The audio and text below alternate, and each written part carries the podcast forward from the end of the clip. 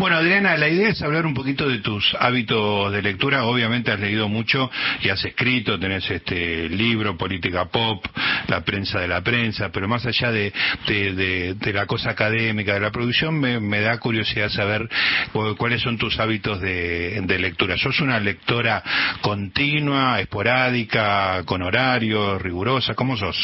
Yo soy una lectora perenne.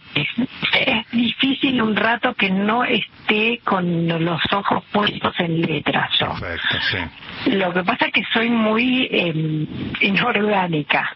Cada vez me cuesta más esto de eh, seguir una lectura eh, de largo trecho, ¿no? Entonces leo muchísimo, leo mucho últimamente, estoy leyendo mucho, eh, viste, con esto de la pandemia me puse a estudiar mucho y a leer papers y artículos, y uno también ese tipo de lecturas las lee de otra manera, ¿no?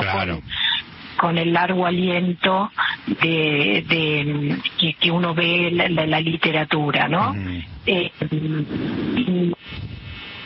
pero sí estoy permanentemente leyendo en el teléfono, leo un montón, tengo Kindle, tengo teléfono, tengo tabletas, entonces en cada lugar ando siempre con algo y el teléfono, te digo, me, me cubrió de un teléfono que está así, un cuadro de tamaño. Pantalla grande. Sí, y eso me, me calmó la, la angustia que estaba salir a la calle sin una lectura. Claro. ahora en cualquier momento desenfundo el teléfono y sigo leyendo en cualquier lado. Está muy bien. Escúchame, ¿y mm, vos viajas, eh, eh, manejás o, te llevan, digamos, este transporte público o lo que sea? Porque ese es un lugar de lectura importante, los viajes. Sí, no, yo estoy, yo vivo en el centro, así que tengo poco. Ah, poco viaje. Sí tenía mucho, viajo mucho al exterior, entonces es, es los viajes son el momento ideal para para para viajar porque estar encerrada en un hotel en un en un avión o estar esperando es como que me permite esa lectura de largo aliento que a veces en el día a día no tengo y de hecho hace muchísimos años fui de las primeras que tuve el Kindle que lo amo para mí es el mejor invento de la humanidad Qué bueno. eh, entonces cargo lecturas y cargo páginas web y, y cargo un montón de cosas eh, eh, y sí, me gusta, me gusta leer mucho. Y te digo más, cuando eh, me traslado en bicicleta muchas veces en Buenos Aires. No, cuidado, eh, ¿qué vas a contar? ¿Que lees mientras andas en bici? No. Audiolibros. Ah, muy bien. Muy bien, me tapaste la boca, extraordinario.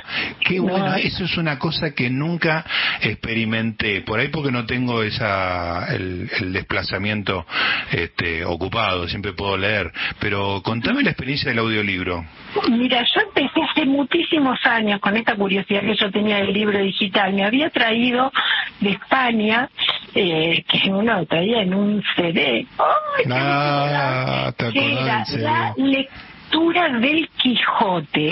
El municipio de Aragón, en la de celebraciones, había hecho la lectura del Quijote con un señor así, todo castizo, que hablaba hermoso y en un viaje a, a Posadas en auto me escuché todo el Quijote. Espectacular y me encantó primero porque no lo había leído completo era viste me, me y, escucharlo con, con la entonación y con el el gracejo castizo fue espectacular. Y a partir de ahí empecé a experimentar y ahora hay unas cosas por ejemplo en Spotify. La BBC tiene un canal de libros que uno puede pensar bueno no uno no maneja inglés pero yo los, los uso mucho justamente para practicar. Claro sí para que el oído se te vaya suavizando, ¿no? Se te va, se te va acostumbrando, tienen una pronunciación espectacular. Hermosa, claro. Y tienen cosas hermosas como Alicia en el País de las Maravillas, o sea, ese, oh. tipo de libros en donde uno, eh, digamos, es como recuperar, expandir la lectura a otros sentidos. Claro, claro, qué bueno eso. Y, y, está buenísimo porque mm, eh, eh, también tiene esa, cosa calmante. Vos es que me pasaba, me preguntaba si había escuchado música durante la pandemia y me pasó que no, porque ah, muchas cosas, o sea, reemplacé la música en muchos eh, casos o por, o por podcast o por o por este tipo de audiolibros. Así que imagínate lo, lo, lo que es la tica. Escucha, bueno, eso eso seguramente es un punto a favor, porque yo todavía no experimenté el, audiolibro y me cuesta mucho los podcasts, pero ¿por qué? Ya me di cuenta, porque porque soy muy disperso. Yo leo este y, y leo súper entrecortado.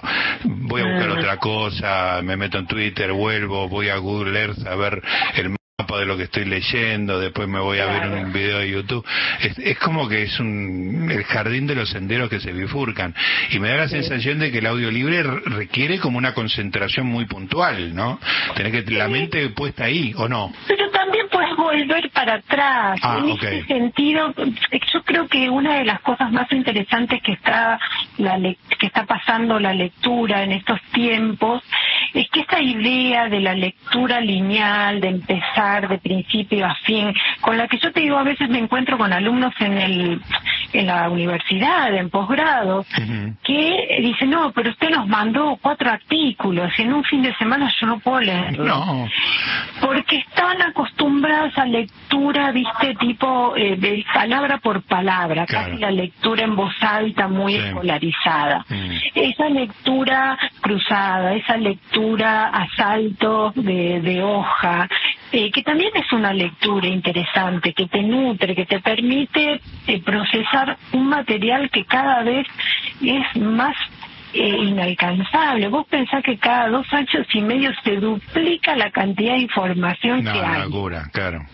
Entonces, eh, la, tenemos que también adquirir nuevos hábitos para eh, apropiarnos, porque no todo tiene la misma calidad. Uno le puede dedicar esa atención que vos decís a un texto eh, complejo o a un texto literario que tiene un valor, eh, digamos, de profundidad.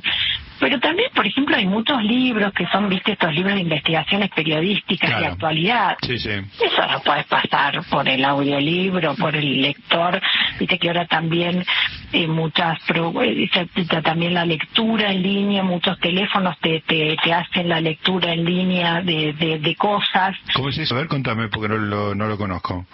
Claro, vos eh, hay el, el, el, Windows mismo tiene un, un sistema de accesibilidad que está pensado para las personas ah, claro, y te hace, vos le decís, leeme la nación, le decís, este, por ejemplo. Y, y, y, transformas, y transformas un texto en algo leído que te, te permite o acompañar o mientras estás haciendo otra cosa, mientras uno se plancha la ropa y bueno, em, creo que también es, es una forma, esto que te decía, de expandir los sentidos y, y de darle además es como jerarquizar la lectura, ¿no? Porque eh, quizás esta cosa de que uno dice, bueno, no tengo un rato para sentarme debajo del velador con la pita encendida, que no, que es un poco la fantasía del la Imagen, claro.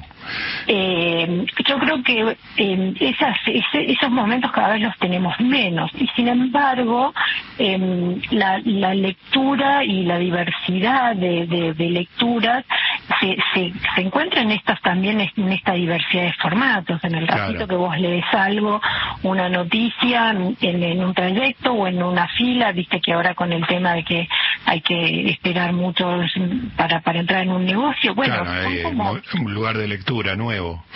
Bueno, vos sabés que las redes eh, traen este fenómeno que se llama lectura incidental, que es que eh, digo, contrariando estas ideas de las burbujas, ¿no? Esta idea, la peor burbuja que teníamos antes era una biblioteca. Nuestra biblioteca era un lugar donde pocas veces entraban los libros que no nos gustaban. claro, sí. Eh, y en cambio ahora puede ser que vos eh, leyendo un tweet de una persona que no seguías o algo que recomendaste vos, yo entre a un texto que no hubiera leído nunca. Claro, sí, y en ese texto también le puedo dar un chance en esos dos o tres minutos que estoy haciendo la fila para, para pagar un, una cuenta, ¿no? Que está muy bien eso. Adriana, ¿y el libro físico lo abandonaste? Casi. Ah, mira qué, moderna. Soy tan millennial. Ah, qué linda. Tengo, tengo algunos libros y hay gente que te regala. Mira, lo único que no tiene el libro digital, que eso estoy esperando que desarrollen ese rasgo, es la dedicatoria. Ah, claro cuando hay amigos que te comparten un libro y eso sí lo hacen, pero eh, la apropiación que te permite el digital del resumen, del subrayado, es mucho más intensa eh, que, la del libro texto, ¿no? Entonces, eh, tengo mucho, tengo una biblioteca inmensa. Eh, hace dos años regalé la mitad y, y, en esta pandemia reduje un 10% los estantes, estoy viendo qué destino les daré esos libros, pero que ya están en una caja, que lo que hago es, bueno, si en dos o tres años no los eché de menos, es que no, no, los estaba. No, te estaban llamando ellos a vos. Claro, está, está, muy bien. ¿Y cómo, cómo eras de chica? ¿Te, destacabas en, en la escuela, así, porque eras más lectora que el promedio? Mira, yo vengo de un barrio popular del sur de Buenos Aires, en donde había muy pocos libros y muy poca lectura. Y yo en eso siempre tuve como una avidez que era incluso por afuera del, lugar y del, tipo de educación que recibía. Eh, entonces yo me traía siempre todas las semanas un libro de la biblioteca, pero me lo terminaba leyendo muy rápido, entonces leía todo. Leía eh, los prospectos de los medicamentos, por ejemplo. Eh, conozco, conozco esa avidez, viste, la letra impresa, cualquier cosa, viste, viajabas en colectivo y mirabas el, el boleto a ver cuál era la letra chica del boletito. Todo, todo, todo, leo los manuales de instrucciones, leo todo, leo todo. Eh, pero bueno, eso me dio una cultura general que el barrio no me hubiera dado. ¿Y, tus padres especialmente no eran lectores tampoco? Eh, mira, mi papá es analfabeto y mi mamá es casi. Eh, son de gallegos. Eh, estoy con la boca abierta, por eso no estoy diciendo nada, porque me parece un dato extraordinario que le estás dando. Totalmente, pero como buen inmigrante siempre tuvieron una preocupación por, por nuestra educación y, y cuando yo tenía tanta viste avidez y tanta inclinación, eh, mamá, que sí tenía una hermana maestra en España, pero ella no había podido eh, no había podido terminar la, la, escuela, pero mamá escribía, entonces sí sabía que había que acompañarme con eso. Entonces mi premio era eh, llevarme los viernes a una feria que había por el barrio a comprar eh, los libros de, de, la colección Robin Hood usados. claro, ah, mira. Eh, y, y, a partir de ahí se fue armando esta, esta, esta, esta curiosidad.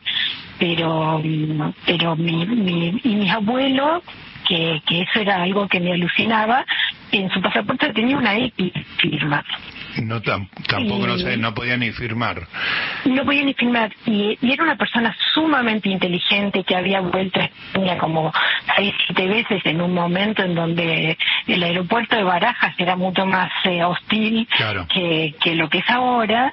Y me alucinaba por cómo alguien que no sabía leer eh, había hecho tanto de su vida y había, nada, había cruzado el océano, había dado una familia y un pasar digno acá. Y, y yo creo que, y, y, te cuento algo más, en esa familia de gallegos la, digamos, la, yo fui, fui la primera que terminó la universidad y toda la expectativa era que hiciera ciencias económicas, ¿no? Ah, para hacer plata. contadora, contadora pública. Claro, una profesión que te garantizara un ingreso, claro. Una dignidad. Cuando le dije que iba a hacer letras, todos pensaron que me había agarrado una embolia, claro. no entendían además para qué servía. Pero bueno, fíjate cómo son las cosas que terminé siendo una especie de contadora pública, pero, pero otros menesteres. Claro, claro. en definitiva cumplí el mandato. Qué historia extraordinaria, ¿eh? realmente muy, muy emocionante. Y después, eh, bueno, eh, ya te, convertiste en la lectora de la familia y después, este, me imagino que de adolescente ya elegías las lecturas vos con, por cuenta propia. Después de, después de la etapa Robin Hood, de etapas amarillas, ¿con qué, pas con qué, pasaste? Mira, todo, porque en, como te decía, en el barrio no era un barrio de mucha cultura, entonces eh, yo pedía prestado a las vecinas fotonovelas, toda la colección de D'Artagnan, el Tony, todas esas yo leía y me parecían alucinantes. Y yo creo que eso también además me dio como, como esta mirada más de, de cultura popular, ¿no? Que, que, que, yo respeto muchísimo, porque mm, de hecho para mí las, las películas eh, eran muchas veces una puerta de entrada para muchos libros, ¿viste? Para, para decir, ah, mira, el, el, eh, no, no sé, lo que el viento se llevó a buscar la novela, ¿no? Claro, claro. Eh, y, y de alguna manera también como, como un estímulo, pero eh, te diría que solo después que terminé, eh, cuando estaba haciendo la facultad, yo después estudié letras eh, y ahí, a pesar de todos mis esfuerzos, tenía una desventaja tremenda mm, con la gente que,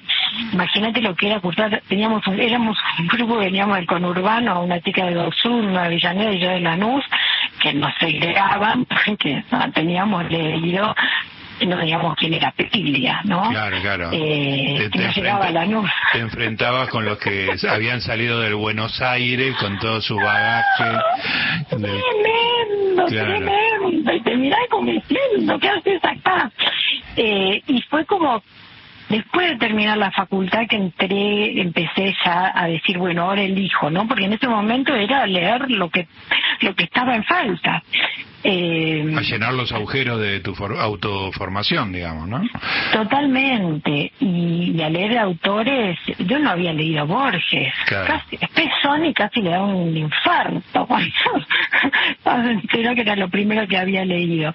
Aún así saqué muy buenas notas y, y no como como dice ese ese eslogan de la compañía de alquiler de autos, ¿viste? Somos segundos, nos esforzamos más. Está muy bien. Así que una, una superación cultural extraordinaria. Y mm, eh, tus padres, digamos, ¿cómo, ¿cómo veían toda esta evolución tuya? Era, bueno, contaste un poco lo de, tu elección de, de carrera que un poco lo desilusionó, digamos, pero había, había un orgullo por la nena lectora. Yo siempre fui muy responsable, pero yo creo que recién ahora entienden para qué servía todo eso. Claro, claro. Porque nunca entendí, incluso cuando yo empecé a hacer el doctorado, me decía, ah, mi, madre todavía vivía en ese momento, me decía, ay, ¿cuándo vas a parar de estudiar? Claro, ¿cuándo termina esto, no? claro, ¿qué otra cosa más? Eh, Así que veían con esa no con, con, esa sorpresa de quien por un lado está orgulloso, por otro lado no entiende muy bien tanta cosa, tantos libros. Cada vez que me mudaba me decía, ay, ¿para qué querés tantos libros? claro. Pero qué, qué historia extraordinaria. La verdad, te decía, me, me emocionó la historia, ¿no? Porque... Ay, eh, gracias. No, no, no, es eh, muy sorprendente. Aparte, este, sos una persona muy leída, muy culta, muy refinada y entonces uno se sorprende mucho con el dato y, esas historias de crecimiento este, ante un, un hogar no tan este, propenso a eso son realmente muy, muy, muy lindas. Adriana, sé que estás por empezar el programa en un ratito y que te estás este, poniendo a punto, así que no te... porque te Exactamente, vos podés, decirlo. Me, me, demoró Noriega con libros con él. Y de paso pasas el, el chivo. Bueno, ya hablaremos con más tiempo en otro momento este, y, en, una, en, otro contexto te venís acá y ya este, persona a persona podemos conversar más tranquilos. Te mando un beso y te agradezco mucho esta charla, Adriana. Gracias a vos y gracias por compartir la emoción. Ahí está. Adriana Amado, ¿eh? una gran historia, ¿eh? la chica de Lanús, de padre analfabeto, el abuelo que firmaba con una X, y ella ahora explicándole a los periodistas todas las fallas de su formación, porque es una este, docente de periodistas muy importante, Adriana, y es material de consulta siempre que uno tiene algo, alguna duda sobre cómo es, cómo es o cómo debería ser el, periodismo, uno sabe que Adriana está en la punta de la información y sabe, y, ahora lo, lo valoré siempre porque es una persona que le tengo mucho aprecio y respeto intelectual, pero ahora lo valoro muchísimo más. Estuvo Adriana Amado en esta sección que tiene esa característica y que ahora lo, lo, lo refrendó de una manera este, mucho más concreta con su historia familiar.